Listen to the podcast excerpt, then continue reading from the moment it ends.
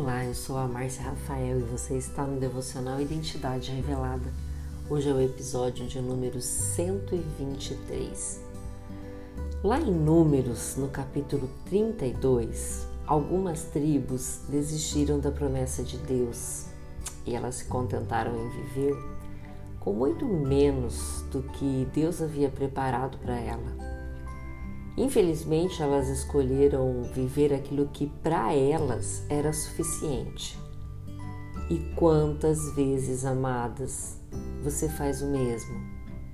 Talvez porque você não entende o que Deus tem para você.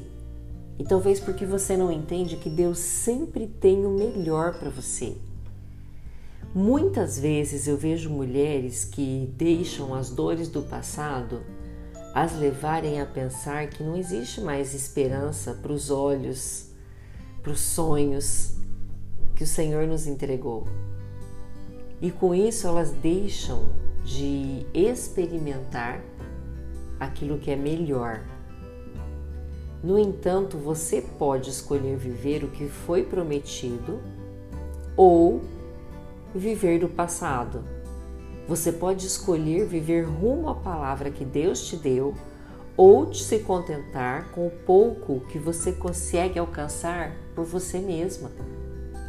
Jamais o que você conseguir alcançar sozinha vai ser igual vai superar aquilo que Deus pode te dar. Consegue entender isso?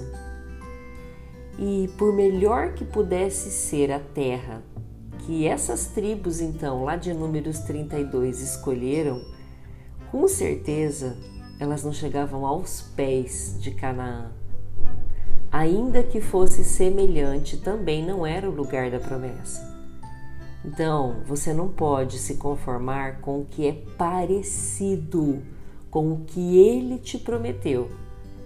Por mais frustrada que você possa se sentir, ou ainda que os anos passem, você não pode desanimar, muito menos escolher aquilo que é fácil e imediato, porque escolher o prazer imediato vai te impossibilitar de chegar naquilo que Deus preparou para você.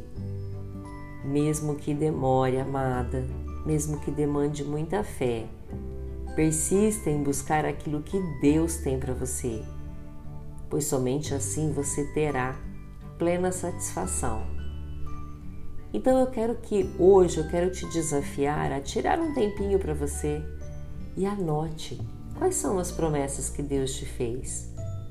Lembre-se de cada uma dessas promessas e ore a respeito delas. Permita que Deus te mostre sobre quais delas você ainda precisa exercer fé, a fim de viver de acordo com aquilo que Ele planejou para você. E eu desejo um excelente dia e até amanhã.